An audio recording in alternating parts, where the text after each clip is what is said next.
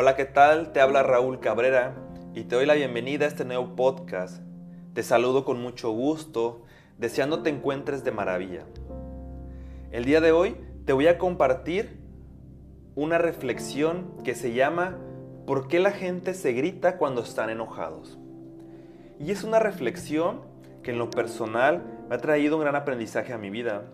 Desde la primera vez que la escuché y cada que he tenido la oportunidad de compartirla con algunos amigos o en alguno de mis cursos, también les agrega valor a la gente. Así que decidí compartírtela el día de hoy. Cuenta una historia tibetana que un día un viejo sabio preguntó a sus seguidores lo siguiente. ¿Por qué la gente se grita cuando están enojados? Los hombres pensaron unos momentos. Porque perdemos la calma, dijo uno, por eso gritamos. Pero ¿por qué gritar cuando la persona está a tu lado? preguntó el sabio. ¿Acaso no es posible hablarle en voz baja? ¿O por qué gritas a una persona cuando estás enojado?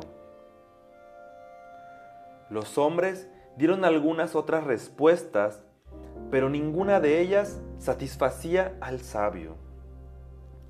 Finalmente, él explicó, cuando dos personas están enojadas, sus corazones se alejan mucho.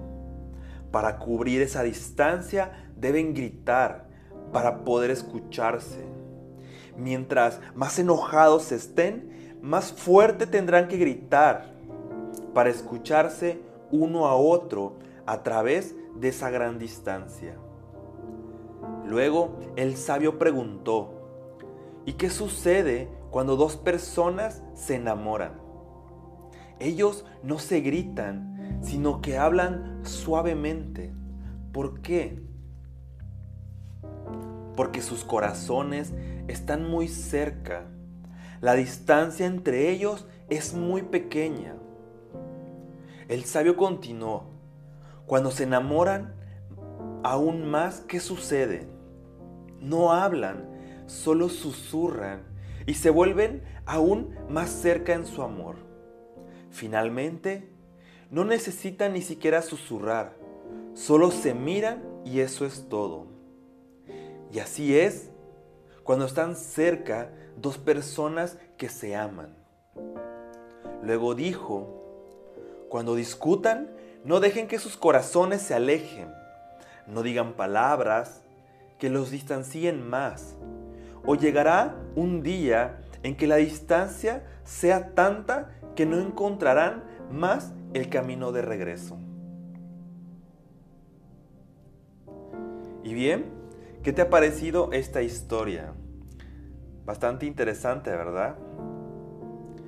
Y la pregunta aquí es, ¿Cuál es el aprendizaje que obtienes al escucharla? ¿Qué mensaje te llega con esta reflexión? Me gustaría dejarte unas preguntas para que explores. ¿Cómo está el nivel de comunicación con las personas de tu vida? Con tu pareja, con tus hijos, con tu papá, con tu mamá, con tus hermanos, con tus amigos, con tus compañeros ¿Cómo es tu nivel de comunicación con ellos? ¿Crees que requieres gritar para que te escuchen? ¿O es todo lo contrario? Quizás a ti te griten para que el otro se sienta escuchado. O quizás no, quizás tengas una buena comunicación, una comunicación asertiva con los demás. Y eso está padrísimo. Lo importante aquí es que pienses en cómo te estás comunicando tú con los demás. Quizás en algún momento has escuchado a alguien decir, escúchame, te estoy hablando. Y el otro responde gritando, te estoy escuchando. Como si creyéramos que al gritar el otro nos escucha mejor. Y con esta reflexión podemos darnos cuenta que gritar solo nos crea distancia emocional con los demás, que nos aleja. Y que si realmente queremos crear una cercanía con los otros, una cercanía emocional, requerimos quizás rediseñar la manera en que nos estamos comunicando. Hoy explora ese espacio en tu vida. Date la oportunidad de, escuchar a la gente con la que te rodeas, de observarlas, cómo te estás comunicando con ellos, cómo ellos se comunican contigo. Y mira qué pasa. También te invito a que observes a los demás, a las demás personas, cuando se están comunicando. ¿Cómo es el nivel de comunicación? Y, también esto te va a apoyar a ti para que de alguna manera empieces a, a ser consciente lo valioso que es nuestra habla en estas relaciones, nuestro lenguaje, porque sin duda nuestro, nuestro lenguaje crea nuevas realidades. Si nosotros llegamos con alguien y le gritamos, pues probablemente la respuesta que vamos a obtener, pues también es eso, un grito.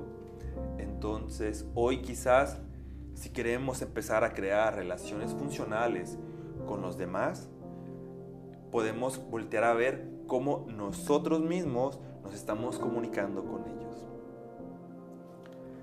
Así que, bueno, espero que esta reflexión te haya servido, te haya apoyado y te seguiré compartiendo más adelante otras reflexiones que sin duda nos inviten a,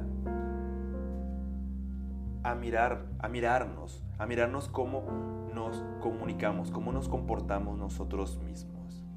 Te invito a que me sigas en mis redes sociales como Coach Raúl Cabrera por Facebook y por Instagram. Y nos seguimos viendo. Hasta luego.